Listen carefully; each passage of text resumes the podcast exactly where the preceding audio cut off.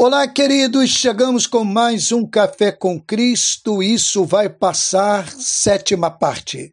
A pergunta por que isso aconteceu comigo ou outra semelhante quando algo negativo nos surpreende revela pelo menos duas realidades. Primeira, nossa humanidade, fragilidade e impotência, e segunda, nossa imaturidade. Quando somos surpreendidos positivamente, perguntamos por que isso aconteceu comigo. Será que não nos orgulhamos e, no fundo, no fundo, não nos vangloriamos com um ar de merecedores? Não, não destaco isso como forma de impor mais sofrimento a quem está sofrendo. Eu também sou assim, sou igualzinho a você.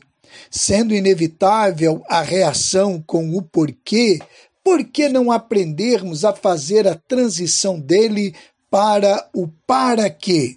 Em vez de procurar a razão, por que não nos voltarmos para a finalidade? Qual o objetivo dessa provação? Em que posso crescer no meu relacionamento com Deus e com as pessoas a partir dessa experiência dramática? Certamente essa transição não irá eliminar o porquê, mas descortinará um horizonte para crescimento pessoal. Se o porquê nos afunda, o para quê nos faz emergir e alçar voos em direção ao eterno.